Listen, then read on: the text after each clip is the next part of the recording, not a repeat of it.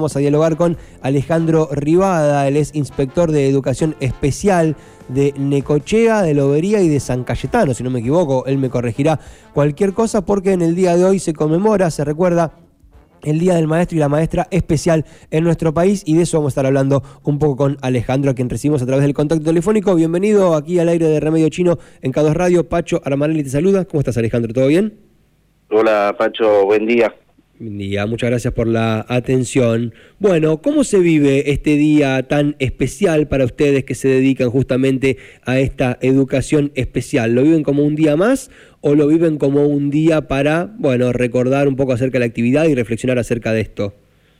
Sí, bueno, laboralmente es un día más para nosotros, pero con una digamos, con una particularidad, justamente la modalidad de educación especial se creó un 9 de agosto de 1949, así que bueno, es un nuevo aniversario no solo de lo que somos quienes formamos en, en, lo que es la modalidad de educación especial, sino que eh, celebramos, digamos, como modalidad, ¿no es cierto?, todo el colectivo de, de quienes conformamos la, la, las comunidades educativas y bueno, quienes tenemos la responsabilidad justamente de garantizar el derecho social a la educación de estudiantes en situación de discapacidad.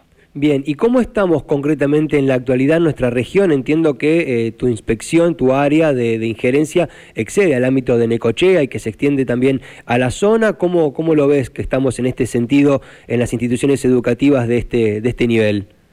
Sí, bueno, actualmente estoy a cargo eh, de lo que es Necochea y San Cayetano y bueno, años atrás estuve a cargo de lo que era Balcarce y Lobería, pero bueno, eh, principalmente, eh, y me estoy abocando a lo que es Nicochea y, y San Cayetano.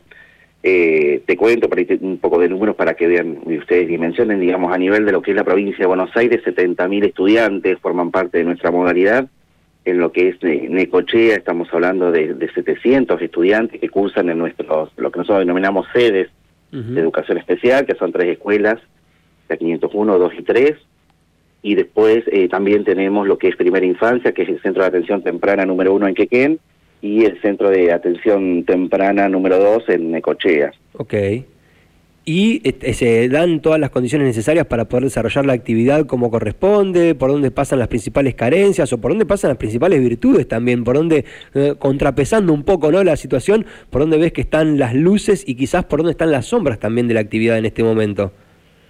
Sí, la verdad que la, modalidad, digamos, siempre es un, se caracteriza no por el impulso que, que tiene más allá del momento, no de las políticas eh, pedagógicas del momento de, o de los de, de, de, las etapas de gestión. Siempre es una modalidad, digamos, que, que va hacia adelante y que, bueno, en esta búsqueda eh, de garantizar, como te decía, digamos, derechos, ¿no? Derechos a minorías que muchas veces han quedado segregadas, eso nos dice la historia. Eh, bueno, y con nuevos desafíos también y nuevas normativas que van surgiendo por los, todos los adelantos que hay filosóficos, políticos, eh, educativos. Eh, eh digamos, si miramos un poquito la, historia, nos dice ¿no? que las personas con, discapacidad en su momento o quedaban segregadas y no, no eran incluidas. De hoy justamente es lo contrario, ¿no? Tenemos ese desafío de, de que tanto niñas, niños o jóvenes o jóvenes adultos digamos, incluyan en el sistema educativo ordinario, pero que también, digamos, transiten en sede de educación especial con la garantía de estos derechos, justamente que, nuestra tarea es el derecho a la educación. ¿Por dónde pasan, eh, a tu entender, estamos hablando con Alejandro Rivada, inspector de educación especial en este Día del Maestro y la Maestra especial en nuestro país, ¿por dónde ves que pasan los principales, las principales transformaciones? ¿Cómo está, por ejemplo, la formación de los docentes, ¿no? de los maestros y las maestras que a futuro se van a dedicar a esta actividad? ¿Ves que hay transformaciones? ¿Dónde se forman concretamente en nuestra región? Me parece que ahí reside una de las patas fundamentales ¿no? para el desarrollo de esta actividad. Sí, la formación docente siempre es, eh, es un desafío más y bueno, las propuestas, digamos, formativas de los docentes en, en general y de educación especial en particular, eh, siempre son pensadas regionalmente, digamos, los institutos de cierta manera acuerdan qué, qué carreras van a, van a dictar y bueno, ahí se busca una diversidad de formaciones que, justamente acerque ¿no? a quien esté interesado o interesada en formarse y también muchos otros se forman en, en, otras localidades, como puede ser Mar del Plata, en La Plata, que tienen su propia historia en cuanto a lo que es, por ejemplo, la formación en el área de, de educación especial. Pero no, eh, no, no, se comparten los criterios, digo, cada región define sus criterios o más o menos hay una estructura base y a partir de ahí cada región va definiendo las particularidades por conocer el territorio. Sí, no, cada, cada región, digamos, va, va decidiendo digamos, qué carreras va, va ¿no? a dictar en, para un determinado ciclo lectivo y en el caso de lo que es la, la modalidad de educación especial, digamos, cuenta con nuevos eh, postítulos, así lo se denominan, que tienen que, que, ver, digamos, para alguna población estudiantil en particular. Bueno, en eso también estamos trabajando y pensando esta formación eh, eh, para el año que viene, ¿no?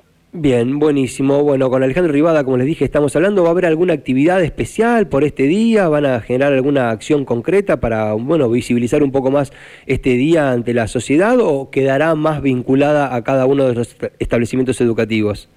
Sí, bueno, cada servicio emprende distintas actividades que se van a desarrollar eh, a partir de hoy, del, del, día 9 de agosto hasta el día 24 eh, de agosto y también a ah. partir de la propuesta que la modalidad de educación especial nos no, nos, nos orienta y, y nos guía eh, justamente para, para fortalecer las comunidades, también para abrir las puertas de, cada establecimiento educativo y por otro lado también para visibilizar todo, todo el trabajo que la modalidad eh, realiza. Así que bueno, cada, cada servicio educativo también tiene su, su, como es su particularidad, pero también la libertad de, de plantear distintas propuestas que bueno, seguramente todas van a, van a converger en un picnic eh, literario eh, abierto a la comunidad en cada servicio educativo. Bien, buenísimo. O sea que desde acá hasta el 24 de alguna manera van a estar celebrando este Día del Maestro Especial en Argentina. Exactamente.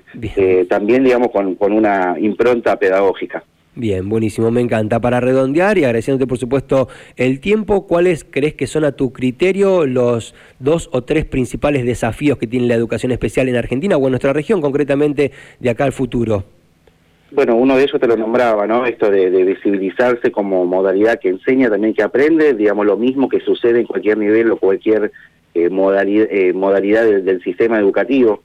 Eh, porque, bueno, en otros momentos tal vez la modalidad de cierta manera era como menospreciada, ¿no? O era menos, o estaba segregado si ibas a una escuela de educación especial, y bueno, sobre eso estamos trabajando y creo que, hay un avance muy grande en ese, en ese sentido. Las familias confían. Eh, eh, y no, en, nosotros para que sus hijos se formen en una escuela de educación especial, que quiero aclarar y entre paréntesis también obtienen certificaciones, también aprenden, también se enseña y, bueno, justamente buscamos esa inclusión sociolaboral de cada uno de, los estudiantes, que también ese es un desafío, ¿no? Bueno, ¿qué sucede cuando ese estudiante finaliza sus estudios y se incluye en la sociedad? Bueno, eso yo creo que es, un desafío que no solo es nuestro, sino que es eh, corresponsable eh, con, con otros efectores, con otros, eh, digamos, responsables de, la educación, pero también de, otros de otros que forman parte de la sociedad. Excelente. Alejandro, muchísimas gracias por esta comunicación. Feliz día en este día y en tu nombre a todos los trabajadores y trabajadoras de la educación especial de nuestro país y fundamentalmente de nuestra región, ¿sí?